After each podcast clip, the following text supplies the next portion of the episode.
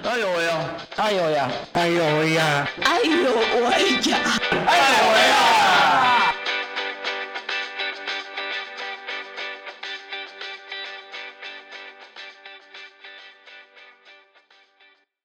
！Hello，这里是爱有为，邀请大家来聊聊障碍者的大小事。我是家峰，大家午安，我是乔可。你好，我是 Shiny，我是刘梅，我是安静。好虚哦。对啊，麻烦安静的声音请大声一点。好，呃，其实我们艾有为也也制作了一年多的时间了。那在这个过程当中，呃，其实艾有为的其实跟跟呃听众，不管是在呃 App 上或者是在我们的粉砖上面，好像跟大家的互动比较多，对不对？呃，我们的粉粉丝其实还有一点。呃，就是热情中带着低调，所以有时候我们会收到一些私讯。其实真的不要客气，就留言在板上。对，我会觉得没有人听，我会伤心。对，因为其实老实讲，我们自己在做节目，其实我们虽然我们在讨论身心障碍议题，可是其实我们认识的呃障碍朋友，或者是家属，或者是从事相关领域的人，也未必那么的多。所以其实还是需要有赖呃各位听众朋友们，如果你们有想推荐的。呃，障碍朋友，或者是呃从事社服工作的领域的朋友，或者在机构呃服务的朋友，甚至你想上来，你想跟我们聊聊，你对于障碍体有什么样的想法，都可以跟我们呃分享。也因为这样子，我们陆陆续续的发现有一些粉丝就很。变成我们的来宾，自动送上门来。对，自动送上门来。本来有时候人家没那个意思，我们就顺理成章。对对，因为我们很缺人。对，我们每次在想说，我们到底要找谁？到底要找谁？好好，OK。其实呃，我们去年我记得我们去年有呃聊聊到视障议题的其中一个部分，因为呃去年那个呃陈敬凯的那个手球的事件。对那个诈骗的事件，那其实，在台湾呃受到各个新闻的的瞩目。那其实我呃不管是在呃公领域，或是在我们视障圈的讨论的呃议题，都我觉得大家都还蛮踊跃的啦。那当然，其实也不只是单单进陈敬凯的像这样的一个保有关保险的一个理赔的一个呃问题而已。其实我们呃各类的障碍朋友们。其实，在在生活上、在工作上、在在情感上，可能都有他不一样的一个所要面对的一个处境。好，那我们今天呢，我们特地来到了三名家商，要来访问一位。嗯，算是自上呃自己送上门来的来宾。对，对。其实呃，家芳要说一下为什么他自己送送上门来。这个呢，是因为有一次呢，乔可就在就就就在贴在我们的群组里面就说，哎，有一个老师。写投呃分享了一篇一篇文章给我们呢，对他自己写的文章，对，然后说哎大家来读一下，大家就然后又刚好我们刚哎我们好像就是问完了保险的事件之后吧，对，我们那次访问那个保险员，对。对对对对，然后说啊太好了，可是呢，因为我们碍于 碍于我们不知道说哎，因为其实老实讲，我们每次要访问来宾，我们我们内部人员一定会开始要准备访题，要准备说哎到底要聊些什么。好，那其实我们一直在思考说，到底可以聊些什么，以及我们还有一些来宾还没有处理掉，对，所以我们就不得不一直延延延期，延宕到今年。好，那所以呢，我们今年就特地来到了呃三米家商来访问严于安老师。来，严安老师好。嗨，大家好。这个访谈的团队非常的 庞大，希望没有吓到你。对。然后访题也非常的缜密。嗯。因为我们有内部有，我们有讨论一下。对，我们我们我们这边都是智囊团啊。对对对。那我们是希望说，哎，我们的访题，因为严老师已经跟在很多媒体都有接受过访问的。那我们虽然觉得，嗯，这些访题都很不错，可是我们就也是有一点点高管，然后想说，哎，我们要呃。希望，因为严老师是呃白化症嘛，对不对？那白化症就是其实一般人可能接触到这样子的呃身旁的亲友，其实不会很多。那我们会知道，从新闻报道有读到说，这个白化症好像是会影响到你的除了外观皮肤的比较白，还有头发之外，那还有影响到你的视力。好，那可以请呃严老师来帮我们介绍一下，呃，什么是白化症，还有你现在的这个视力啊，或者是呃，你看你的身体状况的影响，目前是怎么样？其实很久没有回答这样子的问题了，所以我还去 Google 了一下白化症。OK，就是呃。原则上，白化症就是一个大家也都可以 Google 得到的，就是一个隐性基因的遗传的疾病嘛。然后更专业的话呢，它好像是跟一个酪氨酸酵素酶有关。对 哦这个真的太专业了当年纪越大，然后要记起来一个专有名词越困难。但是啊、就是这个隐性的基因遗传疾病呢，就是呃。大家都有学过嘛，就是哎、可能从妈妈跟爸爸那边嗯各拿到一个就是隐性的基因，然后这个基因在我身上就变成一个显性的呃症状。哈，那呃缺乏主要是因为缺乏就是呃生成黑色素的这个机制，然后所以就会呃影响到的是，比如说呃我们身上有色素的地方，比如说皮肤啊，然后头发、啊，这是大家平常都看比较到的外显。的对，嗯。然后或者是呃事实上我们的眼眼球的球虹膜也是有色素的，嗯。哎，那所以没有色素的话，呃，就会比如说像我如果呃在太阳对大太阳下，我就会戴太阳眼镜，好、自己嗯增加一个那个绿光的保嗯。护这样子。那我的皮肤没有就是黑色素，事实上黑色素可以就是对抗紫外线的嗯。侵害，哎、那我就是。我自己比较偏好物理性的防晒，比如说撑伞啦，啊、穿长袖啦，哈啊、就是用这样子的方式，然后去避免皮肤的受到紫外线的，就是侵害这样子。但是事实上，呃，现在不只是白化症的人，我想所有 大多数的人也都非常重视所谓的防晒跟美白。嗯所以，我们现在要保护皮肤能够选择的产品跟方式就更多元了。因为当这是一个大众的需要，环境的变化，比如说我们紫外线越来越强烈，环保的状况，哈，然后所以。当越多的人在投入，同样关注这样子的，就是一般人也可以使用，哎，障碍者也可以使用，啊，嗯我们的选择就更多。哦，所以你使用的防晒用品跟一般人其实是可以一样。当然，对，哦，只是我不太喜欢，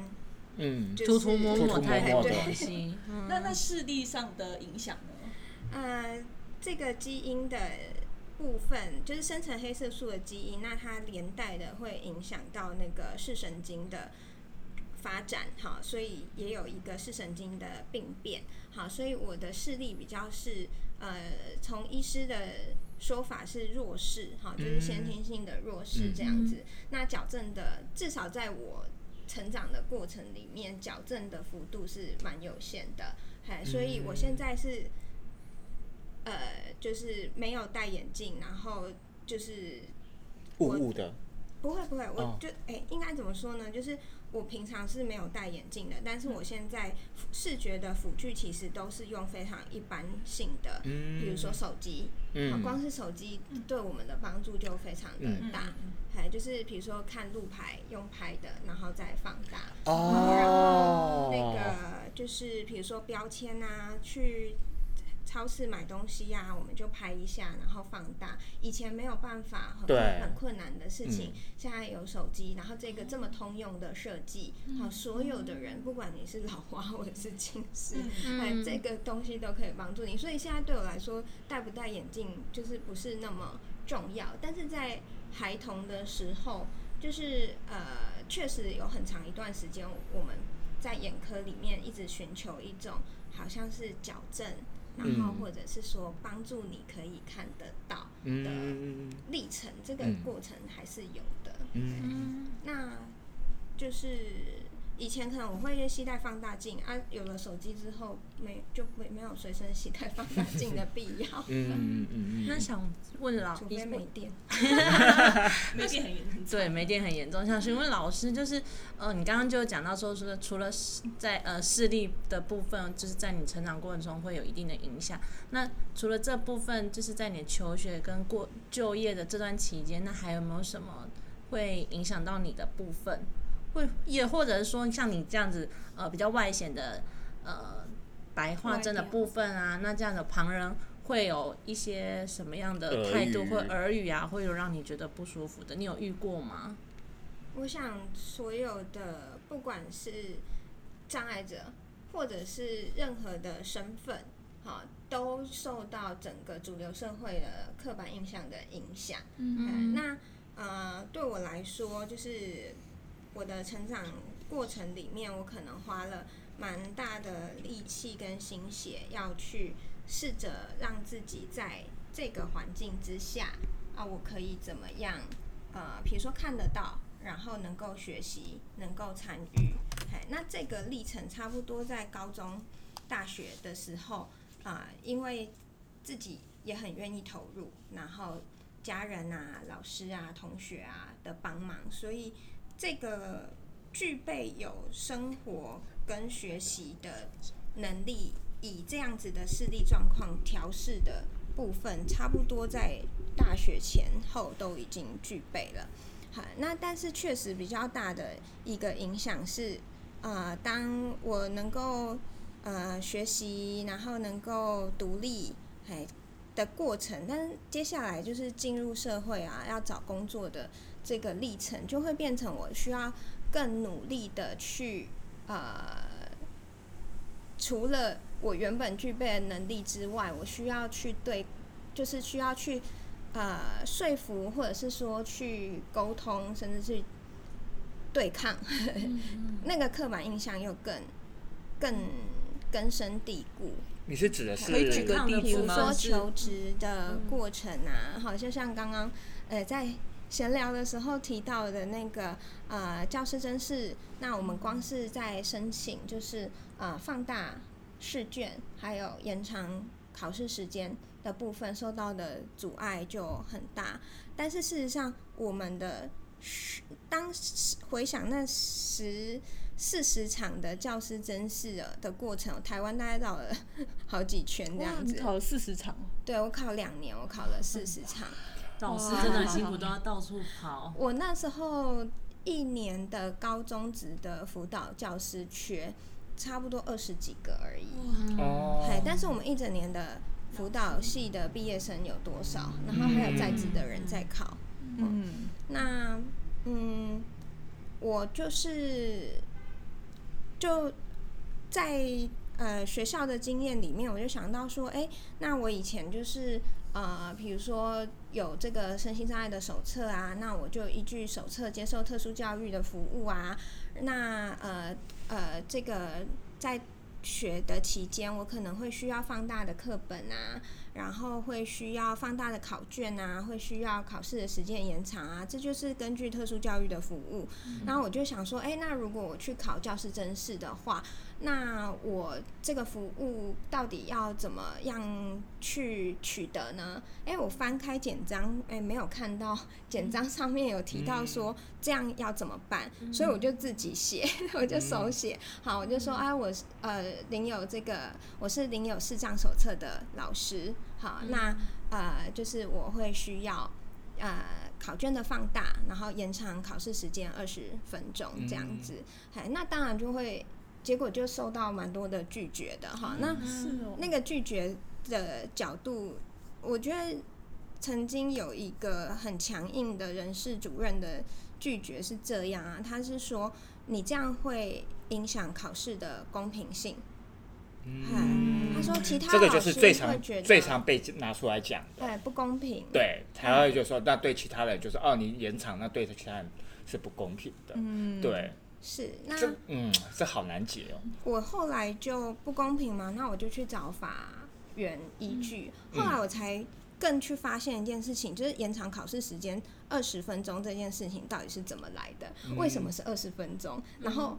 对，为什么是二十？为什么呃，不是四十、三十或二十，呃，或十五之类的？对，嘿，为什么是二十？好，这到目前还是无解。就是如果有人知道的话，告诉我们。嗯，啊，然后我就找到说，哎、那个国家考试，好，至少嘛，好，教师真试，那我就再去找国家考试，哎、国家考试就有这个特殊服务的需求的申请，好，那当然也有那个相关的流程嘛，所以呃，我那他提提供的选项里面。我所提的都包含在内，好，比如说台灯啦，然后嗯放大考卷啊，然后延长二十分钟，我就写说我就是依据国家考试的那个呃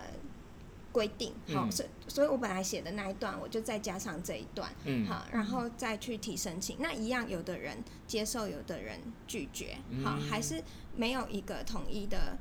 状况、啊。其实那时候考的状况就是，我如果没有延长时间或没有放大考卷，我呃写字的速度比较慢，因为我写字的时候非常靠近，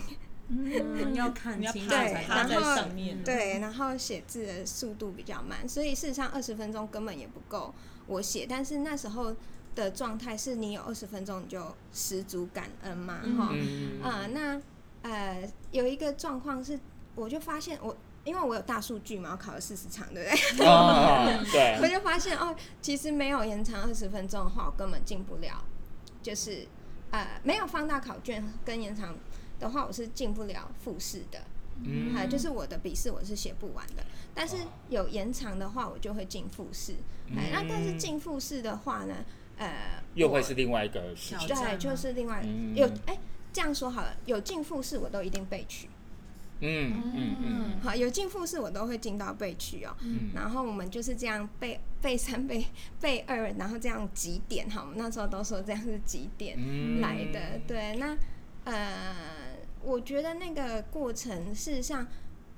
哦我刚刚说一年二十几个正式教师圈，那时候非常紧缩的时候是好。那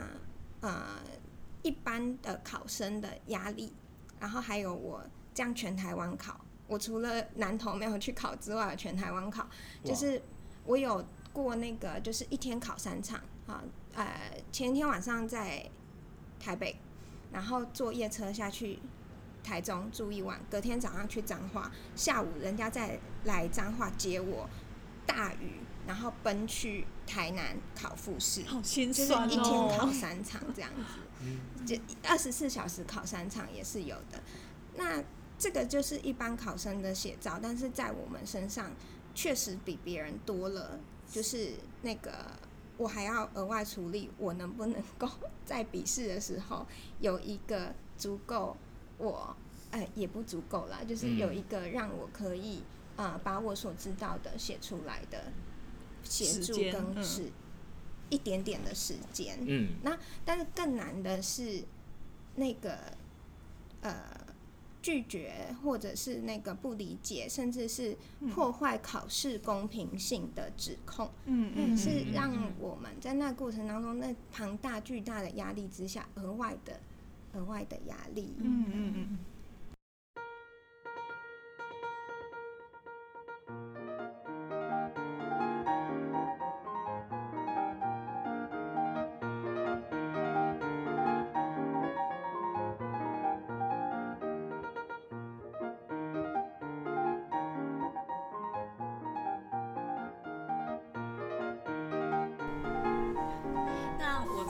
有一题很想问老师，就是刚刚老师有讲到在就是做教师甄试的考试的过程，那真的投入到教育界的时候啊，就是为什么会想要选择担任嗯一般学校的辅导老师，而不会就是想要说可能到一些特殊的学校，然后就是去可能呃跟自己性质比较相相近的学生去做互动。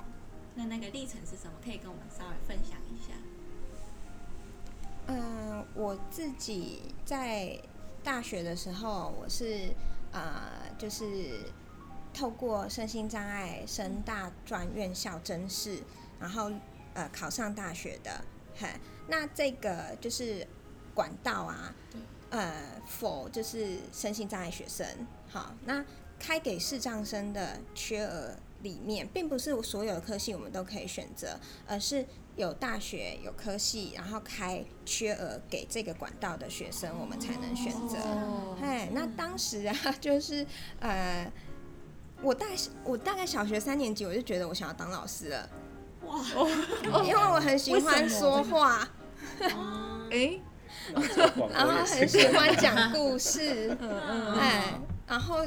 就是比如说以前都还有周会演讲，然后就小学三年级我就站上去讲了，这样子。哦，对，台前人物，所以我大概小学三年级我就知道我要当老师。那那时候我们的缺额大概就是呃开给呃视障生的缺额就是呃教育相关的大学大概就是师大那三三所，但是好像只有两所有缺额。那视障生大概就是辅导系啊，然后特教系啊，国文系这样子。哎那我十个志愿啊，我都填了特教系，哎、我只在第二个志愿填了张师大辅导系，那我就上了第二个志愿。哦，我一开始也不太适应，嘿，因为我也像刚刚呃刘梅？刘梅讲的，就是哎、我觉得好像我的成长历程的经验可以去帮助呃跟我有同样的困难的人，好，所以呃我以为就是那我就应该是去念特教系这样子。那一进到辅导系啊，我就发现说，哇，就是辅导系原来就是哦，我们要先帮我们要帮助别人嘛，好，那我们要先认识别人嘛。嗯，那认识人，我们要先认识自己嘛，嗯然后就开始有些自我探索，嗯，然后我就觉得。哦，不行，这个我不行，啊 因为天蝎座就觉得长有比较神，有的时候有困难，对。对，有一个门槛。嗯嗯嗯，对。一开始觉得不是，那跟偶包不就是对，对，就是一种深层的，嗯。有些人不防卫喜吗？还是欢自己自己挖自己深层的东西，不想去触碰，不喜欢没有，就是比较有神秘感。哦，哦，第一次听到天蝎座的人自己这样讲，然后应该不要说星座啦，就是个性，就有点吓到，嘿。嗯但是呢，就是我就想说，好吧，那可是如果要申请辅系的话，成绩也要不错啊，哈，那没关系，我们可以再用辅系或者是转系或者是其他的方式再去特教系这样子。那第一学期就这样过了，然后我就真的把书搬出来，我要重考了，我不要回去了。这么抗拒排斥，对对对，然后但是转折点是我收到成绩单，嗯，然后发现说，哎、其实成绩也不错。然后我妈就跟我说啊，不管怎样，开学你两个礼拜你先去，如果两个礼拜就是你还是不适应，我就再去开车帮你搬家，全部都、所以你妈妈也算是顺着你，是不是？对。然后呢，其实看到成绩单就已经松懈了啦，就是那个什么高中课本就没有那么认真在看。然后就回到学校，哎、同学开始寒假了嘛，就是摩托车都寄来啦，然后就开始去台中玩啦。哦，然后真的两个礼拜内就没有再提说我要重考或者什么了。嗯那我也很顺利的，就是申请到那个特教的辅系，嘿，然后所以我在就是呃我在特教辅系里面就更认识特教系，然后就发现哦，原来我其实是真的是想要的是辅导系。哈，就是我那个同理啊，然后那个理解，对，所以在探索的过程当中，慢慢的知道说，其实呃，也许也许在你原先的设定当中，你应该你会自觉的说我我的我的类别应该要归们对科属于什么？系的对对对认识太有限。对，的确的嗯确，然后原来我所就是，比如说因为我的经验，然后让我有更敏锐的呃同理跟理解跟觉察的部分，哎、其实是呃学智商辅导很很重要的特质跟能力。好、那我在特教系里面，我也再去接触就是特殊教育学校，不管是教材教法或者是特殊教育是什么。啊，然后就发现，哎，确实他们是比较偏重在呃课程的调整，然后呃教材还有辅助等等的部分。好，那呃特教跟辅导都有就是很好的学习这样子。那我后来研究所就是哎。研究所就没有特殊的管道，研究所就自己哎、考了考了两次还是三次哦，我就再考上我的母校啊，回去念研究所这样子。那事实上我其实我大学毕业拿了五张的教师证，好，就是辅导、特教、公民、英文哦，我还有去修一个英文的第二专长，哇四十学分这样子，哈，那还是投入到辅导教师的考试里面。那当我考上三名加上之后，我也后来隔一年我就去念了，呃，一边在职一边念了我们辅导所。那心理师法就是通过之后有这个心理师的考试，里面有一个条件是要有一千五百小时的呃智商实习，哦所以我就是把课修完之后，我就啊留职停薪，然后去一千五百小去驻地实习一千五百小时。那刚刚你问的问题，事实上是我在国中做辅导老师的实习，哦。我在高中代课一年，嗯。然后我来三明加上，现在叫技术型高中，就是嗯。以前的高职，嗯。好，然后我在那个研究所的实习的时候，我选择去精神科半年。好，我有半年的时间在精神科，然后我在驻地就是全职一千五的实习，我去一个社区的收费的机构实习。嗯。好，事实上我的个案从四岁到七十岁，好，我也全程有用台语智商的经验，或者是我跟小朋友就是做带小朋友的情绪团体，然后跟他们一起玩的经验。为什么我会有这些选择？事实上，我就会觉得说，智商是一个跟人很紧密切关联的工作。那人有非常多不同的样貌跟、呃可能性，然后不同的年龄、不同的处境和不同的身份，呃，我都想要去认识看看。哎，那我在学校工作，确实就像你们题目里面讲的，相对稳定，所以在念研究所，然后我也知道说，哎，我虽然就是呃已经有辅导教师的资格了，但是我再去考一个心理师的考试，会是我想要去试试看的事情。虽然它并不会让我的工作加薪啊，或者是什么的，嗯哎，然后我透过这个取得心理师证照的过程，让我有机会再跟这么多不同的面向的人，然后不同的啊、呃场域啊，智商工作有不同的样貌啊、形式啊、去做接触。所以事实上，我觉得不管在哪一个场域，啊，就如果以现在三名家上来说，我们有两千个学生，嗯但是我们的身心障碍学生比例相对是高的，在高雄市来说，嗯我们有接近一百三十位的身心障碍学生。哦，这么高啊！你很高，哎上次我们访问一个一个呃妈妈，就是得奖的妈妈，呃，她的小孩子好像就是三名，呃，三名不是不是不是三名不是加上吗不是？不是，哦，好，抱歉。好，那其实呃，在选择之后进入到学校嘛，那我觉得那个考试过程是一个门槛啊，但是实际进入的时候，每一个人都会遇到自己要去适应的状况。那对于这个状况，有哪一些会让你感到困扰，或者是说你怎么去表达这个需求，可以让同事知道，或者是呃学生他可能对你也不认识，怎么去让这些人认识你的需求，让你的适应状况变好？事实上这件事情啊，就是呃，不是进入职场才开始的。嗯。好，事实上在我们成长的过程当中，就是就像啊、呃白化症，就是你一眼看到你就知道不一样，哎，所以随时随地都在出柜。随时随地都在回应别人对你的好奇，哎，只是随着年龄，然后随着就是内心的心态的调整，啊、你学会怎么去表达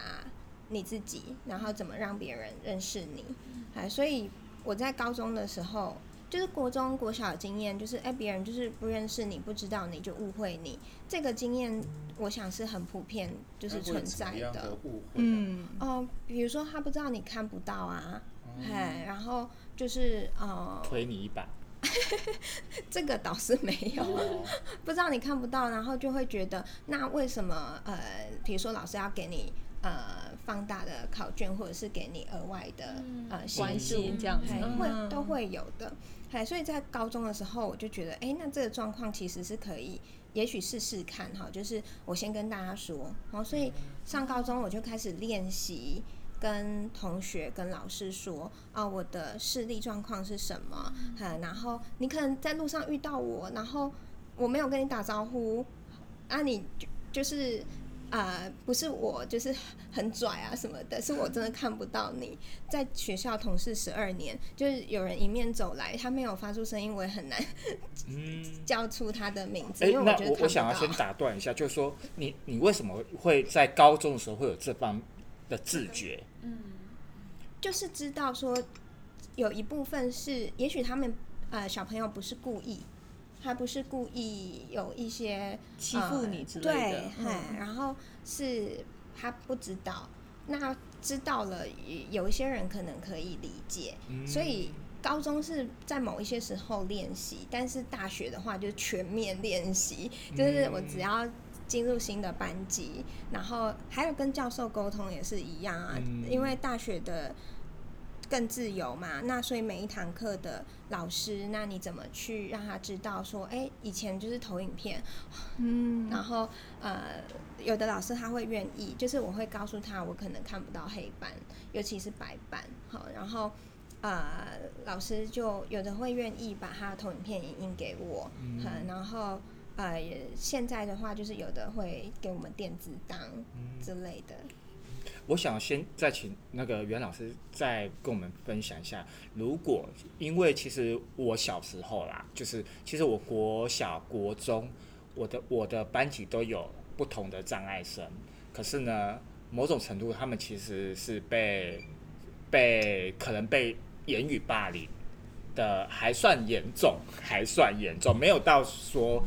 动手。对，但是但是因为我听到于安老师这样子讲的时候，如果我觉得不不一定说我我们收听的听众一定都是学生，而是说如果有家长他有有家里有这样的一个呃呃障碍生的话，你要怎么去鼓励，或者是说要怎么去协助让让他进入这个班级的时候可以做什么样的一个心理准备？嗯，对，因为我觉得像刚才老师你所讲的哦，你会自己先先可能在开学的时候哦，就会先跟大家讲你的状况。可是其实有很多人没有像严老师这么的，对他是会害怕的嗯 其实我也不是一个很活泼的人 可是你三年级就想当老师了，就爱讲话。嗯但是我觉得那是，呃，我我想现在非常多就是呃障碍者的分享，好，大家在网络上可以看到非常多的分享跟呃影片，然后呃也会提到说呃就是呃障碍者如何去表达自己的这件事情。但是如果这时候你问我，就是要怎么样，就是家长跟呃障碍的孩子，好，然后去呃做这一件事情，那我反而要说的是，请给彼此，请给孩子多一点的时间。我刚刚讲我是高中开始预备，大学开始用我自己的方式去做这件事情，所以不见得就是，比如说我们现在看了那么多励志的故事之类的，然后就开始 push 孩子要去做这件事情。我觉得他是需要一些预备的，那这些预备里面可能有很多的挣扎。嘿，那呃，当还没有准备好的时候，我觉得没有任何人应该要就是去做我刚刚说的事情。嘿，那当我准备好去做这件事情的时候，我也可以选择不做这件事情。我讲一个很简单的事 情况，我坐公车，以前坐公车，然后那个呃，我们就是呃搭交通工具半价的这件事情，然后我就哎、想说哦搭半价，那我就投半价进去，然后司机先生就非常大声的说你为什么投半价？然后我就说因为我有手册。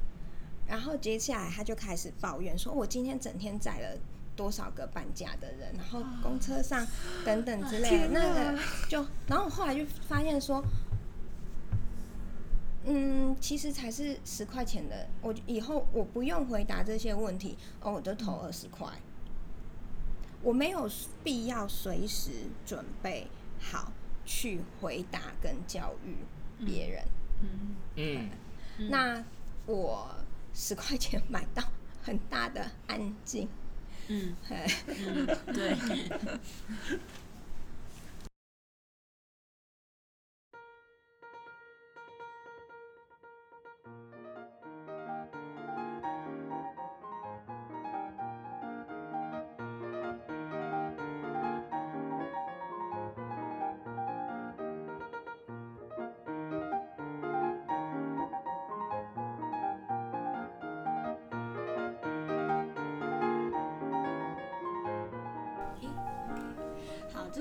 刚刚那个聊天的过程很精彩，就是老师在学校的那个生活的状况。那我想再更好奇的就是问说，老师平常在跟同事之间互动啊，因为你一来到新的就是嗯、学校的环境，那你怎么开始跟嗯、呃同事建立彼此的默契？那同事之外，那你也是会到学校，就是到那个教室班级里面教学生。那跟学生之间的互动，学生怎么看你？那你怎么去跟学生在做一些很更细致的互动？那他们个个别是不是有一些嗯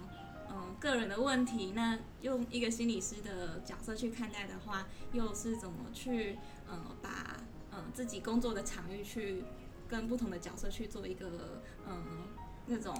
交流对交流，就很好奇老师这部分是怎么平常去应对的？嗯嗯，嗯比如说我刚进来就是三名家商，那我的同事当然都知道我的就是视力的状况，不过就是我觉得其实跟不同的人生活相处都会需要一点磨合。那比如说像就是一开始的时候，呃，同事可能那个玻璃的柜子没有关，就拿完东西没有关，然后我看不太到，哦，就走过去就撞到，然后就肿 肿起头就肿了起来。哎，那事实上，呃，我的同事他就很快的就哦知道说哦，其实就是哎，他可能这样子的习惯，然后但是我这样子的呃视力的特质，哦，可能我们都在相处上是需要呃透过这每一次的认识，然后呃要生活在一起、相处在一起、工作在一起，都会需要有一些调整。那事实上，呃，我觉得就是我表达我自己的状况，然后我的同事愿意去做一些调整，但是事实上，大多的时候我是呃让自己也预备好，在我的工作上呃有一个更。就是可以独立作业的状况，所以其实我一进来三明家商，我就跟那个劳工局博爱职训中心申请了职务再设计，嗯，所以我的桌子旁边就有比较大的荧幕啊，然后还有扩视机啊，然后我们的影印的设备，像后来就是呃，不管是扫描或者是等等的功能，都可以让我就是更方便的呃去融入在这个职场上，所以大多数的时候，可能呃，即使诶别人可能忘记啊、呃，比如说呃字体太小，或者是呃没有额外准备放大啊，这些我都可以自己处理。嗯嘿那我觉得就是呃，互相的沟通跟理解是比较重要的，就是呃。呃，但是如果是有时候不小心的忽略或忘记，呃，这也都可以再透过这样的过程去调整。嗯，那跟学生跟同事都一样啊，就是还是一样，就是从呃，我只要进到一个新的环境啊，我就会试着让别人认识跟了解我的状况，嘿，因为呃，我们的障碍的状况可能呃。你自己可能很了解，但是你怎么样让别人了解，就是这个说法是需要练习的。所以刚刚的问的问题提到说，呃，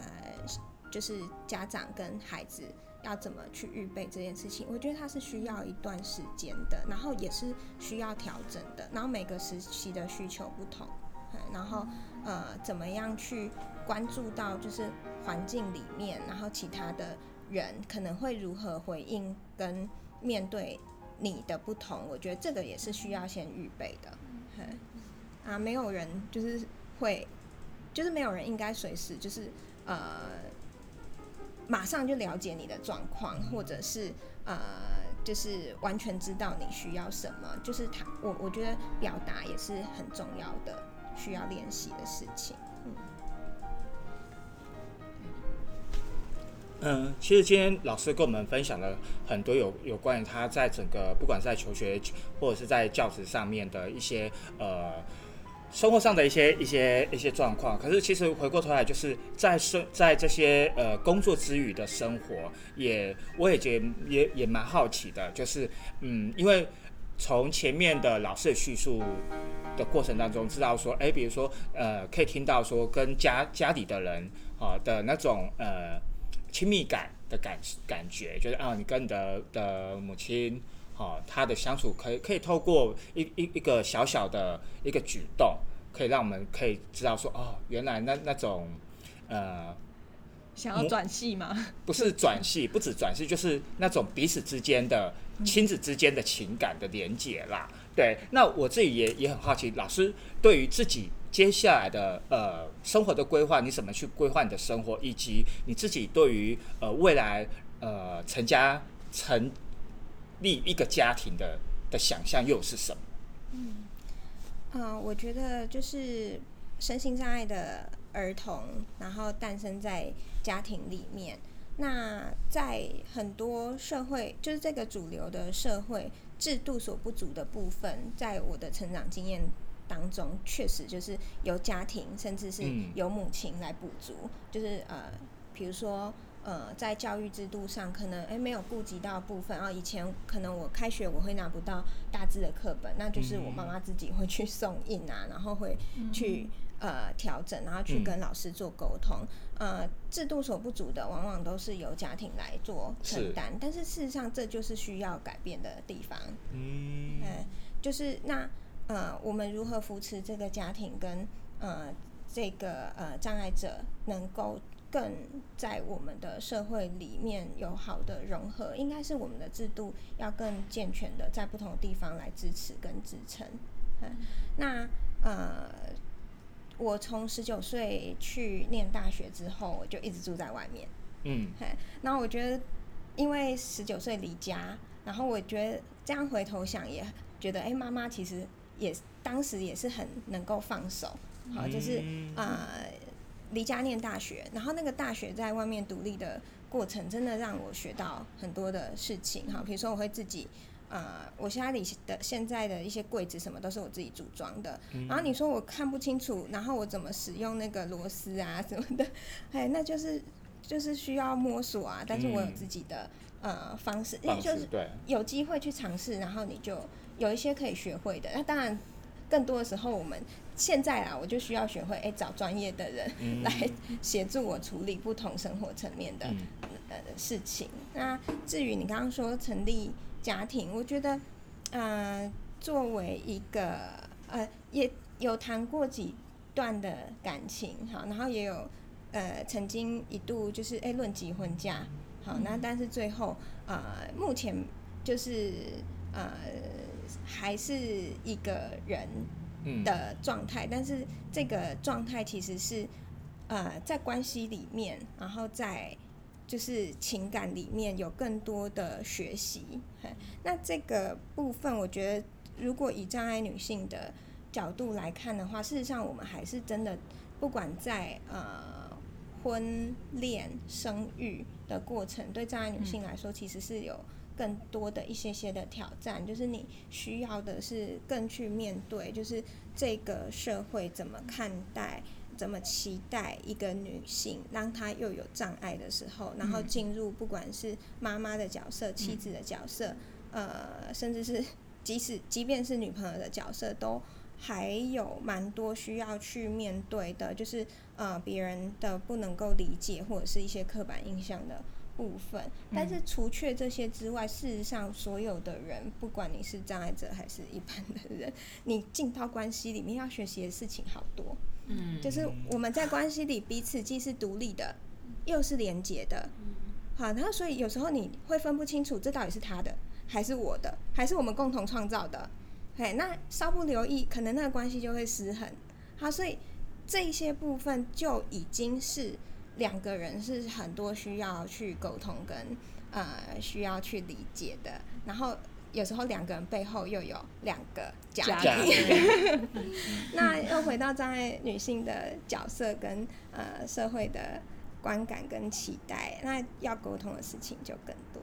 我想再多问哦，就是呃，如果你以一个障碍女性的角色，你遇过或者是你曾经想象过，可能呃在关系里你会遇到什么样的状况是要去处理的吗？比如说像你刚刚讲的，呃，像我们之前有访问过，也是一个障碍女性，她可能对于婚姻或者是教养的部分，她可能行动不便，那她怎么去抱小孩，怎么去，可能小孩跑的时候要怎么去追他，或者小孩子生病了，他怎么样带小孩子去医院？他的安。全，嗯，对。可是因为我比较没有办法想象，假假设是您的状况，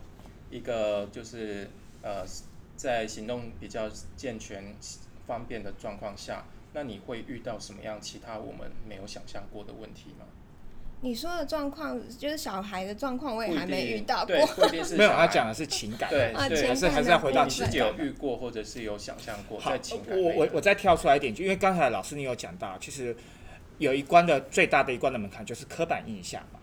对啊，你今天没有跳脱刻板印象，你没有，如果你今天这个刻板印象你突不过，你关系中的这些咩咩嘎嘎，你也进不来啊。对啊，那所以我们应该要再跳出来说，到底什么样什么叫做刻板印象？那刻板印象可能对于呃视障者，对于呃智障者，对听障者，每个人的每一个人所遇到的，他在他在一个和呃情感的进入情感的的一个状态之前，他可能会有一个外显的，就是哦呃听。有些人可能因为因为听的问题产生沟通，有些人可能会因为家庭家双方家庭对于障碍的的的一个既定的印象，而而产生了什么样的误解，这样等等。嗯，我举个例子好了，嗯就是呃，我可能之前跟呃男朋友走在路上，然后哎、过一阵子我就遇到有朋友很久不见的朋友，就是说啊，我看到你交男朋友了吼，然后那个呃，接下我就说啊对，然后他接下来就说哦，他我觉得他人很好，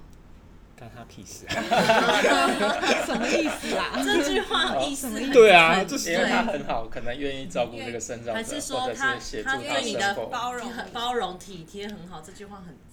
这句话很多对，我就嗯。我就听继续听下去，然后我就没有讲话，就继续听。然后他说啊，他感觉很善良，好，我就继续安静，很照顾你耶。那他观察好久，他是不是在尾是在尾随吧？对啊，哎，事实上就是看那一眼，但是就有这么多的角色跟特特质的投射，嗯嗯，那所以呃，我有呃呃那个也有遇过有人当面讲哈，然后就哎、那时候男朋友就说，啊，不会啊，他照顾我比较多啊，嗯。然后我觉得，事实上在，呃，这这个状况，我觉得如果再一次有类似这样的对话的话，我可能就会在当下我就会直接讲说啊、是互相照顾，然后我还会另外找时间再跟我的伴侣说，就是呃，我觉得我感受到他对我的照顾是什么，而且我觉得我当下听到他去讲说啊。呃，别人说好像从印象里面就看说啊，你很照顾我。事实上，人家并不知道我们如何嗯互动。嗯但是，我觉得你当下告诉他那一句话，就是啊、我照顾他比较多，我觉得你超帅的，我会这样跟他说。真的很加分对，就是我觉得其实也很需要回馈，就是呃我觉得那个就就是互相的情感的回馈。其实谁照顾谁比较多，两个人能走下去就是互相照顾嘛，嗯对啊。嗯那我知道他照顾我，他知道我照顾他，这样就很足够。但是呃，旁人的眼那个 就像刚刚你们同异口同声的，就是对于呃那一句话是怎么来的，那一些在一瞬一眼之间的角色跟特质的投射，事实上确实也也就是。也就是我们在承担的部分，嗯。那刚好曾经诶、也遇到一个真的很照顾我的呃一个伴侣的时候，那可是我觉得怎么样平衡才是我们两个人各自的功课，嗯嘿然后互相能够珍惜跟体谅，对。嗯，好，因为其实我也被问过这种问题，那你怎么回答？没有他他就就同婚通过了说，那你要不要找个男朋友来照顾你？我说，嗯，为什么要找一个男朋友来照顾我？为什么是照顾？对对，我想说为什么要要找一个人照顾我？我说我自己活我自己活得不是很好吗。对，那当然是因为每个人对于说婚姻的想象是不一样的，以及说呃对伴侣的想象是不一样的。但是其实可能就朋友的关系，他说啊你就不方便了，你应该找一个人照顾你。对，可是他又他他一方面又觉得我需要人家照顾，他说哇，你怎么那么自由啊？你怎么可以到处跑来跑去啊？我想说，你讲话也很矛盾。对，就是大家对于障碍的想象，或者是说呃呃进入就是障碍者就是要一定要有人照顾。对，要投以过度的关心跟关切，然后好像旁边有一个人就是啊哎、这个人很好哎、他你要可以哦、赶快紧紧抓住对，你要赶快紧抓住他，就嗯就我我老实讲，如果够熟，我我就会讲说干你屁事啊，对对，大概就会这样讲。对我呃，今天我我我们邀请呃严老师来跟我们分享，其实我从一开始我们来我们来讨论整个呃求求学以及考试，尤其是考试的这这个这个制度的的一些嗯，它是一个问题，那它也是某一种呃。某一个时间点的一个缩影，因为的确，当然障碍者你一定要去争取制度才会有所改变。可是有很很多时候，障碍者是找不找不到发声的管道的。那其实我们也希望可以透过透过节目，透过我们每一个呃受访者的现身的说法，让更多的听众朋友，不管你是障碍者，或者是你有障碍的朋友，或者是你有障碍的子女，那其实社会资源是真的很多。那呃，